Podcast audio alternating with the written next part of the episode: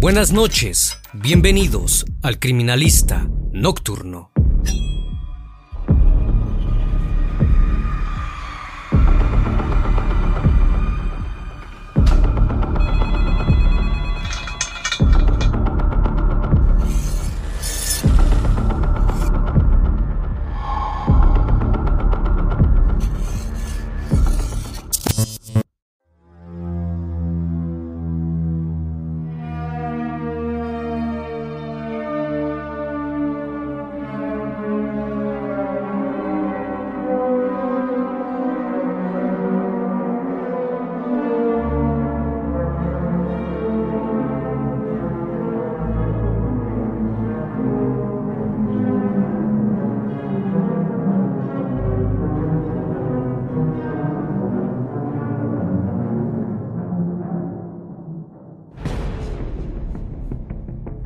Año 2016, en la provincia española La Coruña, Diana Kerr, una joven madrileña de 18 años, acudió a las fiestas del Carmen dos Pincheiros a eso de las 10.30 de la noche del día domingo 21 de agosto de ese año. Su madre la llevó hasta un parque en el centro de Puebla del Caramiñal, porque había quedado de verse con un grupo de amigas para ir a la fiesta.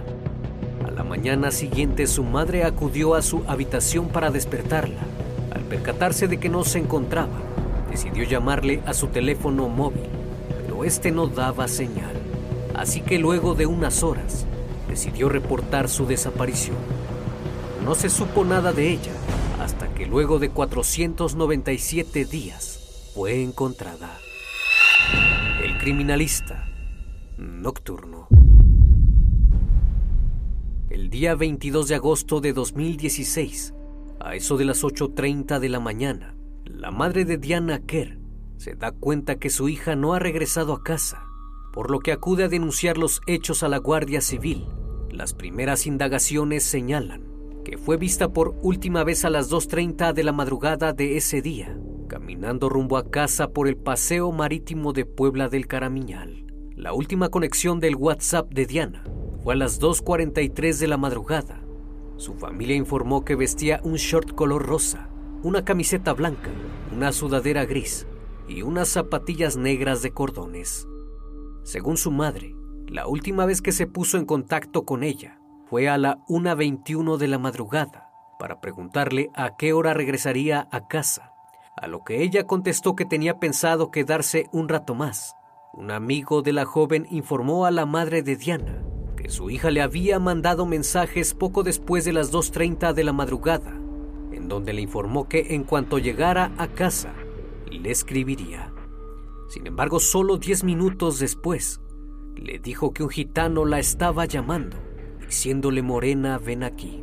Después de eso, la chica le advirtió a su amigo que su teléfono se quedaba sin batería, que en cuanto llegara a casa lo cargaría y seguirían platicando. Aunque eso nunca ocurrió, y el amigo se quedó esperando a que le avisara de su llegada a casa. El joven no le dio importancia al asunto, porque pensó que se trataba de algún ebrio que le estaba tirando piropos. Al día siguiente, 23 de agosto, la policía puso en marcha la investigación. Agentes de la policía local y distintas agrupaciones de voluntarios, así como familiares y amigos de la joven, colaboraron con la búsqueda. La colaboración de la población hizo que muchas personas compartieran su fotografía por redes sociales. Sus padres, los cuales estaban divorciados, pensaron que quizás alguien la había privado de la libertad y pedían a las autoridades investigar sobre un supuesto rapto. A la búsqueda de la Guardia Civil se unieron perros de rescate que rastrearon la zona del paseo marítimo, así como la casa en la que la familia acudía en el verano desde hace 15 años.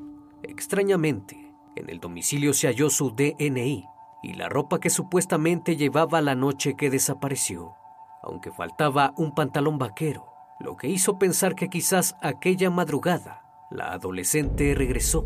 En este punto no estaba claro si la joven había pasado a su casa antes de desaparecer, lo cual creó una gran confusión a la policía, ya que cabría la posibilidad de que la chica hubiera huido por voluntad propia. Para descartar cualquier posibilidad, los guardias civiles entrevistaron a los vecinos del lugar, quienes dijeron que días antes la joven mantuvo una discusión con su madre. No obstante, cuando le preguntaron a la progenitora de la chica si esto era cierto, ella negó tal acusación asegurando que ella y su hija nunca discutían. A pesar de la negación, los investigadores mantuvieron ambas hipótesis abiertas. Mientras tanto, la hermana de la joven desaparecida, Valeria Kerr, escribió en su página de Facebook una carta en la que le pedía a su hermana regresara a casa. Los días posteriores, la infantería de la Marina se sumó a las labores de búsqueda, mientras se continuaba con la intensa investigación por parte de la Guardia Civil y Protección Civil para poder dar con el paradero de Diana. Tras nueve días de desaparecida, se descartó que se tratara de una privación ilegal de la libertad a cambio de una recompensa económica, pues hasta el momento nadie había pedido alguna suma de dinero. Por otra parte, los investigadores estaban tratando de analizar las cuentas del teléfono móvil de Diana y se estaban investigando las cámaras de seguridad instaladas en Puebla del Caramiñal, además de que un grupo de agentes acudió a Madrid precisamente a Pozuelo de Alarcón, donde la chica vivía, para tomar la declaración de varias personas en torno a ella. También se tomó la declaración de los amigos del colegio, donde acudía en Boadilla del Monte. Todo esto no dio ningún resultado y hasta el momento no contaban con ninguna pista sobre su paradero. El operativo de búsqueda se desplegó incluso en diferentes países europeos. Una vez que se lograron encontrar los posicionamientos registrados por el teléfono de la joven, se dieron cuenta de algo inusual, pues este se movía a gran velocidad por el puente de Taragoña, poco antes de las 4 de la madrugada, por lo que se sospechó que Diana Kerr pudo haber subido a un auto. A partir de aquí, el móvil se apagó y se perdió la señal por lo que se fortaleció la hipótesis de que la chica acudió a casa para cambiarse de ropa y se fue, pues muchos aseguran que la relación de Diana y su madre no era muy buena. A pesar de lo que se decía, ella negó tal cosa, aunque sí admitió que quizás pudo pasar a casa a cambiarse, pero quizás no se percató porque estaba dormida. Luego de esta importante pista, se solicitó la colaboración de la población para proporcionar cualquier información relevante a quien hubiese visto a la joven subirse a un coche aquel 22 de agosto. Al parecer fue vista en compañía de un hombre mayor que conducía un Audi A3 color negro. Días después, el 27 de octubre, un mariscador encontró un iPhone 6 de color blanco en el puerto de Taragoña en Rianxo. El hallazgo se produjo en las inmediaciones de la antena que captó las últimas señales de su móvil, a unos 15 kilómetros del municipio en el que vivía. Por consiguiente, la hipótesis anterior se vino abajo ya que el hallazgo podría indicar que la chica fue obligada a meterse a un auto y alguien arrojó su celular, pues difícilmente alguien arrojaría por voluntad propia su móvil, donde se guarda información personal. Entonces cabría la posibilidad de que la joven no conociera a la persona o las personas que presuntamente efectuaron su rapto. Debido a esto, los agentes se dispusieron a rastrear otros teléfonos móviles estuvieran cerca de la zona el día en que Diana desapareció. La Guardia Civil intentó resucitar el móvil para poder acceder a su información, pero debido a que estuvo tanto tiempo bajo el agua salada, era posible que algunas partes tuvieran corrosión. Los meses pasaron y no había ninguna pista. Se solicitó el apoyo de la Interpol para poder dar con el paradero de Diana Kerr. El 6 de julio de 2017, una empresa israelí llamada Celebrity logró recuperar la información del móvil que el equipo de criminalística de la Guardia Civil no se había atrevido a extraer por miedo a dañar irremediablemente la memoria al irrumpir los códigos de seguridad. Sin embargo, las geolocalizaciones del teléfono solo confirmaron los extremos ya conocidos. No había llamadas sospechosas ni nada de lo que ya se conocía hasta el momento. Meses después, cuando prácticamente se daba por perdido el caso y la investigación había cesado, surgió una nueva pista. El 29 de diciembre, una joven del municipio de Boiro acudió a las autoridades para denunciar que un sujeto la había amenazado con un cuchillo para que se metiera en la cajuela de su auto, pero gracias a que la chica gritó, llamó la atención de varios vecinos que acudieron al lugar, provocando la huida del agresor en su vehículo. Gracias a esto se logró identificar el auto Alfa Romeo 146, el cual condujo hasta un sujeto de nombre José Enrique Abuin, hijo de un marinero retirado y una madre obrera. El hombre tenía 15 años de casado y tenía una hija de 8 años. Además tenía antecedentes penales por drogas y por un abuso que se produjo en el año 2005 hacia su cuñada. También en 2007 ya había pisado la cárcel por pertenecer a un grupo de distribuidores de sustancias ilícitas Pronto los agentes recordaron que meses antes ya lo habían interrogado porque se le logró situar cerca del lugar donde Diana Kerr había desaparecido. La Guardia Civil abrió inmediatamente una investigación más detallada sobre este sujeto, el cual apodaban el chicle. Fue detenido junto con su mujer Rosario Rodríguez por posible encubrimiento, ya que en su momento proporcionó a su marido la coartada cuando fue interrogado por el caso de Diana. La mujer dijo que su marido había estado con ella toda la noche, pero cuando fue detenida, al verse presionada por la policía, admitió que su esposo no estuvo con ella la noche en que Diana Kerr desapareció. El perfil que había trazado la policía coincidía con las características y edad de este sujeto. La hija de la pareja fue interrogada y esta dijo algo que rápidamente inquietó a los agentes pues les aseguró que el día en que desapareció la chica, su padre le pidió que se levantara a lavar el auto, tanto por fuera como por dentro, que llevaba un plástico para proteger el espacio de la cajuela. Ya por la tarde su padre salió, y cuando regresó le volvió a pedir a su hija lavara nuevamente el auto, pero esta vez le pidió que usara lejía. El 30 de diciembre, y ante la presión de los investigadores en el interrogatorio, José Abuin quedó sin coartada y el apodado Chicle confesó ser el autor de la desaparición de Diana Kerr, y no solo eso, sino de su asesinato. En su primera declaración contó que mientras transitaba por una calle, la chica se atravesó y la había atropellado sin querer. Al ver lo que había hecho se asustó y escondió a la mujer en un paraje que no recuerda, aunque esta confesión no era muy creíble para la policía pues el análisis del teléfono de la víctima permitió confirmar que ambos dispositivos realizaron el mismo trayecto en el tramo de las 2.52 a las 2.58 horas de la madrugada, en la que se pierde la señal del móvil de Diana. En ese momento, los dos dispositivos se encontraban en el puente de Taragoña, el mismo punto en el que fue recuperado el iPhone 6 de la víctima. Además, su auto fue registrado por las cámaras de seguridad cerca del puente el chicle había dicho que jamás había pasado por ahí. Tantas contradicciones en su declaración hicieron levantar las sospechas de que algo estaba ocultando este sujeto. Cuando lo cuestionaron acerca de qué era lo que estaba haciendo tan noche y por qué en un principio su esposa había dicho que se encontraba en casa, él dijo que esa noche se encontraba robando gasolina y esa era la razón de que mintió cuando lo interrogaron.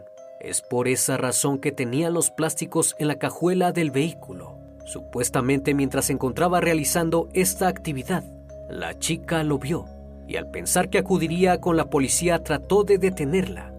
Empezó a gritar, la tomó por el cuello y sin darse cuenta, la asfixió. El 31 de diciembre, un día después de ser detenido, José Abuin accedió a llevar a la Guardia Civil al lugar en el que había arrojado el cuerpo de Kerr. Eran alrededor de las 5 de la mañana, cuando casi 500 días de desaparecida tendrían por fin noticias de la joven. Su familia estaba devastada y querían tener por lo menos el consuelo de saber qué le había pasado a Diana. El sitio era el mismo en el que el chicle había crecido en medio de una familia sencilla y humilde, y este lugar le era familiar, ya que anteriormente era una fábrica de gaseosas una nave industrial en la parroquia de Asados en La Coruña. Era el lugar donde los agentes tenían que encontrar a la chica. Un pozo cilíndrico de 10 metros de profundidad, con una boca de un metro y medio cubierto por una losa de hormigón, de unos 8 centímetros de grosor. Era el lugar donde el chicle dijo haber arrojado hace un año y medio a la muchacha madrileña. La Guardia Civil sumergió una cámara para comprobar que el cuerpo estuviera al fondo. Se solicitó el apoyo de los bomberos para poder extraer el cuerpo. Sin embargo, no pudieron hacer nada dada la profundidad. Así que enviaron a los buzos quien luego de ingresar encontraron el cuerpo, aún sin identificar de una mujer, el cual estaba atado de ambos extremos, rodeando la cintura con dos grandes ladrillos a los lados, los cuales servían de contrapeso para que el cuerpo no flotara y no fuera perceptible a simple vista. A pesar del tiempo, el cuerpo se mantenía en buen estado por haber estado sumergido en agua a temperatura constante la postura en la que fue encontrado fue para los buzos una postura anormal, por lo que se piensa que la joven tuvo que estar en una situación tremenda de pánico. Cuando el cuerpo fue recuperado, se percataron que le hacía falta la cabeza. Es así que en una segunda inmersión, esta parte fue recuperada. Ese pozo nunca se había inspeccionado por falta de indicios. Aún faltaban los análisis científicos para confirmar su identidad. La necropsia de Diana Kerr indicó que la joven falleció por estrangulamiento y no por atropellamiento como indicó José Abuin. Como consecuencia de la inmersión, el cuerpo presentaba un proceso conocido como saponificación, que consiste en un cambio químico que presenta la grasa convirtiéndose en algo similar al jabón. Debido a este proceso, no se podía acreditar si la chica había sido abusada antes de caer al pozo aunque no se descartaba esta posibilidad. Una vez iniciado el juicio, en noviembre de 2019, los abogados de Awin intentaron mantener la hipótesis del atropellamiento como un caso accidental y no como un asesinato. Sin embargo, las pruebas y las tantas contradicciones en diferentes testimonios en torno al hecho hicieron que poco a poco el chicle se quedara sin ningún argumento. Fueron tantas las contradicciones que al final los fiscales se recrearon aquel 22 de agosto de 2016. El chicle salió de su domicilio en su auto cuando se topó casualmente con Diana. La chica regresaba a pie hasta la casa de verano de su madre, aprovechando de que la joven se encontraba sola y distraída, manteniendo una conversación por WhatsApp. La empezó a seguir lentamente y sin perderla de vista, acechándola hasta un lugar apropiado para después abordarla con la finalidad de abusar de ella y siendo consciente de que nadie podía auxiliarla, dado que se encontraba en una zona deshabitada. En este punto José Abuin la interceptó y le cortó el paso con su coche y la llamó diciéndole Morena, ven aquí. Como ella misma contó a un amigo en el último mensaje de texto, como la chica se resistió, Abuin se bajó del vehículo y se abalanzó violentamente sobre ella, reduciéndola por la fuerza, sin que ella pudiera hacer nada por impedir el ataque, al hallarse sola e indefensa. Posteriormente, el agresor le arrebató su teléfono celular y lo arrojó por el puente para después meterla por la fuerza en la cajuela del auto, pese a haberla maniatado para que no se moviera. Pasadas las 3 de la madrugada, Abuin llegó con la joven hasta una nave abandonada de la parroquia de Asados, él conocía que era un lugar aislado y solitario, que no tenía vigilancia. El ingreso a la nave era de fácil acceso, pues sabía que estaba abierta. Además sabía que el lugar contaba con camas y colchones en desuso.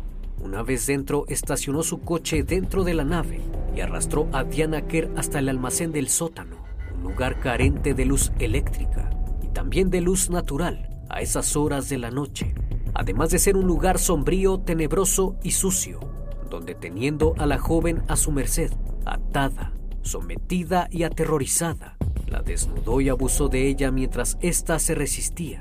Esto provocó que la asfixiara, debido al estado en que fue encontrado el cuerpo. No se pudo establecer si fue asfixiada con las manos o con el cable que tenía atado en la cintura.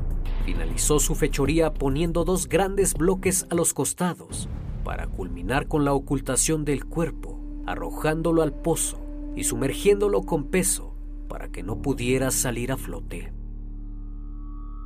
Luego de un largo juicio, los miembros del jurado determinaron que el único responsable del crimen fue José Enrique Abuin, quien se presume realizó actos inmorales contra la joven Diana Kerr. El veredicto determina que no se puede probar que José Enrique Awin hubiese abusado de la chica, ni tampoco que hubiese intentado hacerlo. No obstante, el jurado afirma que Awin lo hizo y posteriormente la estranguló para ocultar lo que había hecho. Finalmente, el 17 de diciembre de 2019, el Tribunal Superior de Justicia de Galicia condenó a Enrique Awin a la prisión permanente revisable por los delitos de detención ilegal, asesinato y abuso en contra de la joven Diana Kerr. La sentencia también impone al chicle la prohibición de aproximarse a los padres y a la hermana de la víctima, a sus domicilios, lugar de trabajo o cualquier lugar en el que se encuentren a una distancia inferior a mil metros. La detención de este sujeto permitió que no cometiera un segundo crimen al intentar abusar de otra chica, pues se presume que estaba preparando el lugar para arrojar otro cuerpo.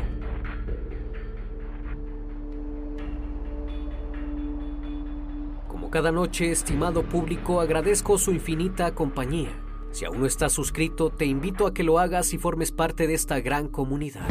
Espero que sigan pasando un excelente día y estén de lo mejor. Esto es El Criminalista Nocturno. Hasta la próxima emisión. Buenas noches.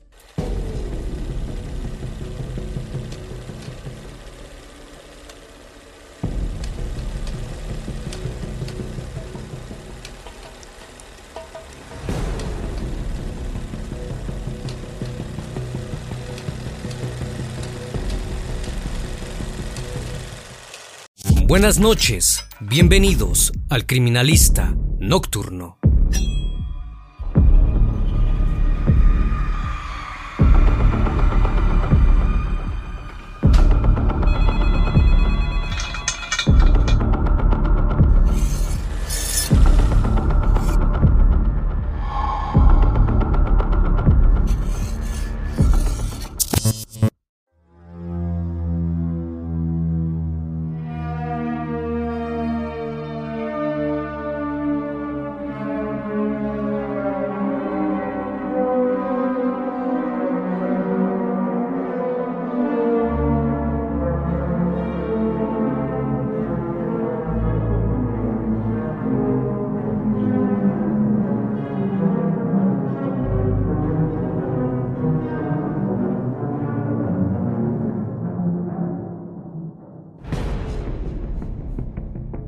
Año 2016, en la provincia española La Coruña, Diana Kerr, una joven madrileña de 18 años, acudió a las fiestas del Carmen dos Pincheiros a eso de las 10.30 de la noche del día domingo 21 de agosto de ese año. Su madre la llevó hasta un parque en el centro de Puebla del Caramiñal, porque había quedado de verse con un grupo de amigas para ir a la fiesta mañana siguiente su madre acudió a su habitación para despertarla.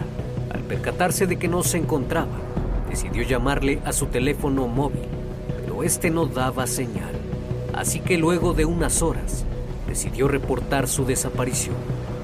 No se supo nada de ella hasta que luego de 497 días fue encontrada. El criminalista nocturno.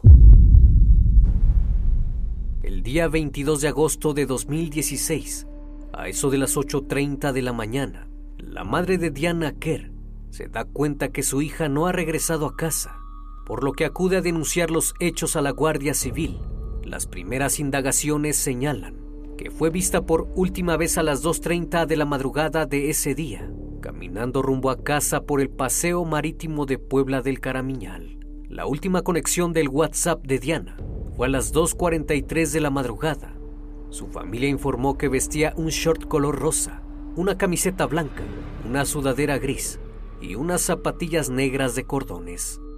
Según su madre, la última vez que se puso en contacto con ella fue a la 1.21 de la madrugada para preguntarle a qué hora regresaría a casa, a lo que ella contestó que tenía pensado quedarse un rato más. Un amigo de la joven informó a la madre de Diana su hija le había mandado mensajes poco después de las 2.30 de la madrugada, en donde le informó que en cuanto llegara a casa, le escribiría. Sin embargo, solo diez minutos después, le dijo que un gitano la estaba llamando, diciéndole Morena, ven aquí. Después de eso, la chica le advirtió a su amigo que su teléfono se quedaba sin batería, que en cuanto llegara a casa lo cargaría y seguirían platicando. Aunque eso nunca ocurrió, y el amigo se quedó esperando a que le avisara de su llegada a casa. El joven no le dio importancia al asunto, porque pensó que se trataba de algún ebrio que le estaba tirando piropos. Al día siguiente, 23 de agosto, la policía puso en marcha la investigación. Agentes de la policía local y distintas agrupaciones de voluntarios, así como familiares y amigos de la joven, colaboraron con la búsqueda. La colaboración de la población hizo que muchas personas compartieran su fotografía por redes sociales. Sus padres, los cuales estaban divorciados, pensaron que quizás alguien la había privado de la libertad y pedían a las autoridades investigar sobre un supuesto rapto. A la búsqueda de la Guardia Civil se unieron perros de rescate que rastrearon la zona del paseo marítimo, así como la casa en la que la familia acudía en el verano desde hace 15 años. Extrañamente, en el domicilio se halló su DNI y la ropa que supuestamente llevaba la noche que desapareció, aunque faltaba un pantalón vaquero, lo que hizo pensar que quizás aquella madrugada la adolescente regresó. En este punto no estaba claro si la joven había pasado a su casa antes de desaparecer, lo cual creó una gran confusión a la policía, ya que cabría la posibilidad de que la chica hubiera huido por voluntad propia. Para descartar cualquier posibilidad, los guardias civiles entrevistaron a los vecinos del lugar, quienes dijeron que días antes la joven mantuvo una discusión con su madre. No obstante, cuando le preguntaron a la progenitora de la chica si esto era cierto, ella negó tal acusación asegurando que ella y su hija nunca discutían. A pesar de la negación, los investigadores mantuvieron ambas hipótesis abiertas. Mientras tanto, la hermana de la joven desaparecida, Valeria Kerr, escribió en su página de Facebook una carta en la que le pedía a su hermana regresara a casa. Los días posteriores la infantería de la Marina se sumó a las labores de búsqueda, mientras se continuaba con la intensa investigación por parte de la Guardia Civil y Protección Civil para poder dar con el paradero de Diana. Tras nueve días de desaparecida, se descartó que se tratara de una privación ilegal de la libertad a cambio de una recompensa económica, pues hasta el momento nadie había pedido alguna suma de dinero. Por otra parte, los investigadores estaban tratando de analizar las cuentas del teléfono móvil de Diana y se estaban investigando las cámaras de seguridad instaladas en Puebla del Caramiñal, además de que un grupo de agentes acudió a Madrid, precisamente a Pozuelo de Alarcón, donde la chica vivía, para tomar la declaración de varias personas en torno a ella. También se tomó la declaración de los amigos del colegio, donde acudía en Boadilla del Monte todo esto no dio ningún resultado y hasta el momento no contaban con ninguna pista sobre su paradero. El operativo de búsqueda se desplegó incluso en diferentes países europeos.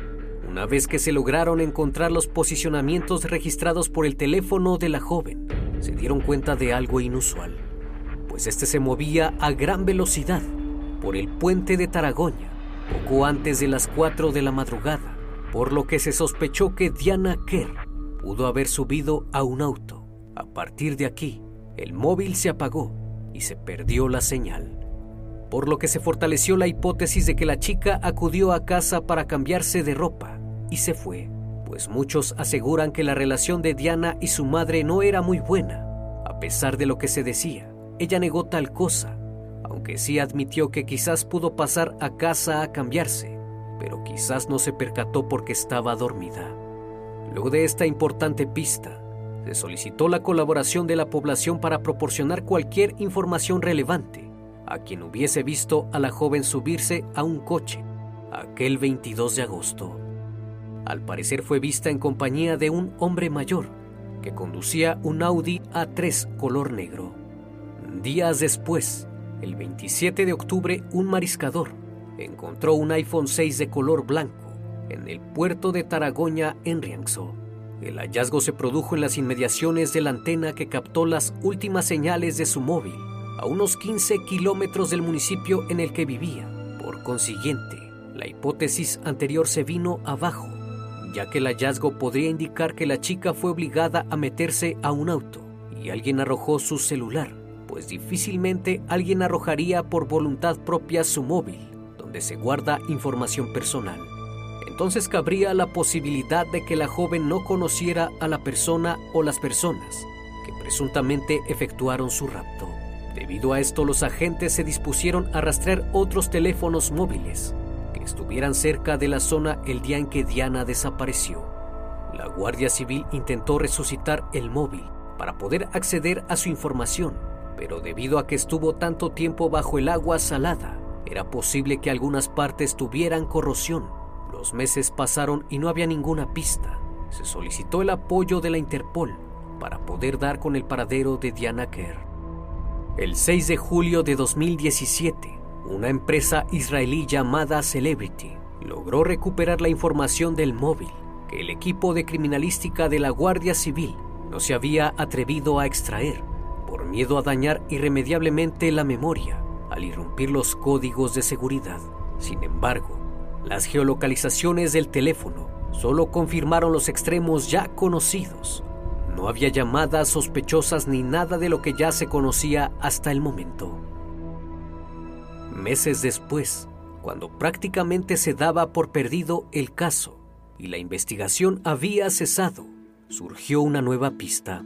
El 29 de diciembre, una joven del municipio de Boiro acudió a las autoridades para denunciar que un sujeto la había amenazado con un cuchillo para que se metiera en la cajuela de su auto, pero gracias a que la chica gritó, llamó la atención de varios vecinos que acudieron al lugar, provocando la huida del agresor en su vehículo. Gracias a esto se logró identificar el auto Alfa Romeo 146, el cual condujo hasta un sujeto de nombre José Enrique Abuin, hijo de un marinero retirado y una madre obrera el hombre tenía 15 años de casado y tenía una hija de 8 años. Además tenía antecedentes penales por drogas y por un abuso que se produjo en el año 2005 hacia su cuñada. También en 2007 ya había pisado la cárcel por pertenecer a un grupo de distribuidores de sustancias ilícitas. Pronto los agentes recordaron que meses antes ya lo habían interrogado porque se le logró situar cerca del lugar donde Diana Kerr había desaparecido. La Guardia Civil abrió inmediatamente una investigación más detallada sobre este sujeto, el cual apodaban el chicle. Fue detenido junto con su mujer Rosario Rodríguez por posible encubrimiento, ya que en su momento proporcionó a su marido la coartada cuando fue interrogado por el caso de Diana. La mujer dijo que su marido había estado con ella toda la noche, pero cuando fue detenida, al verse presionada por la policía, admitió que su esposo no estuvo con ella la noche en que Diana Kerr desapareció. El perfil que había trazado la policía coincidía con las características y edad de este sujeto. La hija de la pareja fue interrogada y esta dijo algo que rápidamente inquietó a los agentes, pues les aseguró que el día en que desapareció la chica, su padre le pidió que se levantara a lavar el auto, tanto por fuera como por dentro, que llevaba un plástico para proteger el espacio de la cajuela. Ya por la tarde su padre salió y cuando regresó le volvió a pedir a su hija lavara nuevamente el auto, pero esta vez le pidió que usara lejía.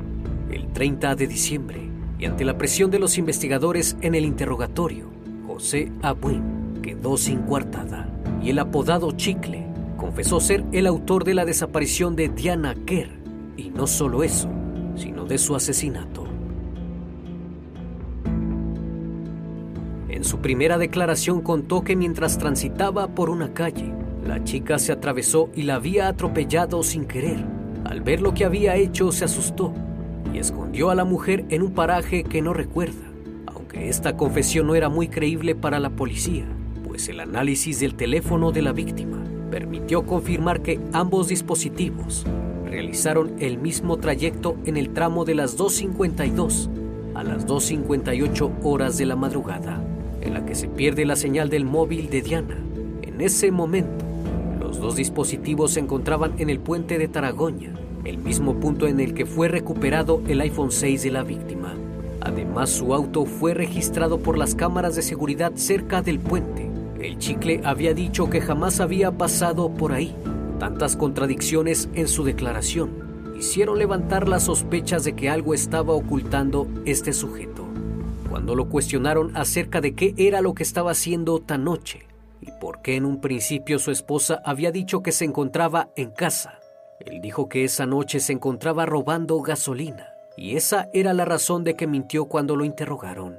Es por esa razón que tenía los plásticos en la cajuela del vehículo. Supuestamente mientras se encontraba realizando esta actividad, la chica lo vio y al pensar que acudiría con la policía trató de detenerla. Empezó a gritar, la tomó por el cuello y sin darse cuenta, la asfixió. El 31 de diciembre, un día después de ser detenido, José Abuin accedió a llevar a la Guardia Civil al lugar en el que había arrojado el cuerpo de Kerr. Eran alrededor de las 5 de la mañana, cuando casi 500 días de desaparecida tendrían por fin noticias de la joven. Su familia estaba devastada querían tener por lo menos el consuelo de saber qué le había pasado a Diana. El sitio era el mismo en el que el chicle había crecido en medio de una familia sencilla y humilde, y este lugar le era familiar, ya que anteriormente era una fábrica de gaseosas, una nave industrial en la parroquia de Asados en La Coruña. Era el lugar donde los agentes tenían que encontrar a la chica. Un pozo cilíndrico de 10 metros de profundidad, con una boca de un metro y medio cubierto por una losa de hormigón, de unos 8 centímetros de grosor era el lugar donde el chicle dijo haber arrojado hace un año y medio a la muchacha madrileña. La Guardia Civil sumergió una cámara para comprobar que el cuerpo estuviera al fondo. Se solicitó el apoyo de los bomberos para poder extraer el cuerpo. Sin embargo, no pudieron hacer nada dada la profundidad. Así que enviaron a los buzos quien luego de ingresar encontraron el cuerpo, aún sin identificar de una mujer el cual estaba atado de ambos extremos, rodeando la cintura con dos grandes ladrillos a los lados, los cuales servían de contrapeso para que el cuerpo no flotara y no fuera perceptible a simple vista. A pesar del tiempo, el cuerpo se mantenía en buen estado por haber estado sumergido en agua a temperatura constante. La postura en la que fue encontrado fue para los buzos una postura anormal por lo que se piensa que la joven tuvo que estar en una situación tremenda de pánico. Cuando el cuerpo fue recuperado, se percataron que le hacía falta la cabeza. Es así que en una segunda inmersión, esta parte fue recuperada. Ese pozo nunca se había inspeccionado por falta de indicios. Aún faltaban los análisis científicos para confirmar su identidad. La necropsia de Diana Kerr indicó que la joven falleció por estrangulamiento y no por atropellamiento como indicó José Abuin. Como consecuencia de la inmersión, el cuerpo presentaba un proceso conocido como saponificación, que consiste en un cambio químico que presenta la grasa convirtiéndose en algo similar al jabón. Debido a este proceso, no se podía acreditar si la chica había sido abusada antes de caer al pozo, aunque no se descartaba esta posibilidad una vez iniciado el juicio, en noviembre de 2019, los abogados de Awin intentaron mantener la hipótesis del atropellamiento como un caso accidental y no como un asesinato. Sin embargo, las pruebas y las tantas contradicciones en diferentes testimonios en torno al hecho hicieron que poco a poco el chicle se quedara sin ningún argumento. Fueron tantas las contradicciones que al final los fiscales se recrearon aquel 22 de agosto de 2016. El chicle salió de su domicilio en su auto cuando se topó casualmente con Diana. La chica regresaba a pie hasta la casa de verano de su madre, aprovechando de que la joven se encontraba sola y distraída, manteniendo una conversación por WhatsApp. La empezó a seguir lentamente y sin perderla de vista, acechándola hasta un lugar apropiado para después abordarla con la finalidad de abusar de ella y siendo consciente de que nadie podía auxiliarla, dado que se encontraba en una zona deshabitada. En este punto José Abuin la interceptó y le cortó el paso con su coche, y la llamó diciéndole Morena, ven aquí. Como ella misma contó a un amigo en el último mensaje de texto, como la chica se resistió, Abuin se bajó del vehículo y se abalanzó violentamente sobre ella, reduciéndola por la fuerza, sin que ella pudiera hacer nada por impedir el ataque, al hallarse sola e indefensa. Posteriormente, el agresor le arrebató su teléfono celular y lo arrojó por el puente para después meterla por la fuerza en la cajuela del auto, pese a haberla maniatado para que no se moviera. Pasadas las 3 de la madrugada, Abuin llegó con la joven hasta una nave abandonada de la parroquia de Asados. Él conocía que era un lugar aislado y solitario, que no tenía vigilancia. El ingreso a la nave era de fácil acceso, pues sabía que estaba abierta. Además sabía que el lugar contaba con camas y colchones en desuso. Una vez dentro, estacionó su coche dentro de la nave y arrastró a Diana Kerr hasta el almacén del sótano, un lugar carente de luz eléctrica y también de luz natural a esas horas de la noche, además de ser un lugar sombrío, tenebroso y sucio, donde teniendo a la joven a su merced, atada, sometida y aterrorizada, la desnudó y abusó de ella mientras ésta se resistía. Esto provocó que la asfixiara, debido al estado en que fue encontrado el cuerpo. No se pudo establecer si fue asfixiada con las manos o con el cable que tenía atado en la cintura. Finalizó su fechoría poniendo dos grandes bloques a los costados para culminar con la ocultación del cuerpo, arrojándolo al pozo y sumergiéndolo con peso para que no pudiera salir a flote. Luego de un largo juicio, los miembros del jurado determinaron que el único responsable del crimen fue José Enrique Abuin, quien se presume realizó actos inmorales contra la joven Diana Kerr. El veredicto determina que no se puede probar que José Enrique Abuin hubiese abusado de la chica, ni tampoco que hubiese intentado hacerlo. No obstante, el jurado afirma que Abuin lo hizo y posteriormente la estranguló para ocultar lo que había hecho. Finalmente, el 17 de diciembre de 2019, el Tribunal Superior de Justicia de Galicia condenó a Enrique Abuin a la prisión permanente revisable por los delitos de detención ilegal, asesinato y abuso en contra de la joven Diana Kerr. La sentencia también impone al chicle la prohibición de aproximarse a los padres y a la hermana de la víctima, a sus domicilios, lugar de trabajo o cualquier lugar en el que se encuentren a una distancia inferior a mil metros. La detención de este sujeto permitió que no cometiera un segundo crimen al intentar abusar de otra chica pues se presume que estaba preparando el lugar para arrojar otro cuerpo.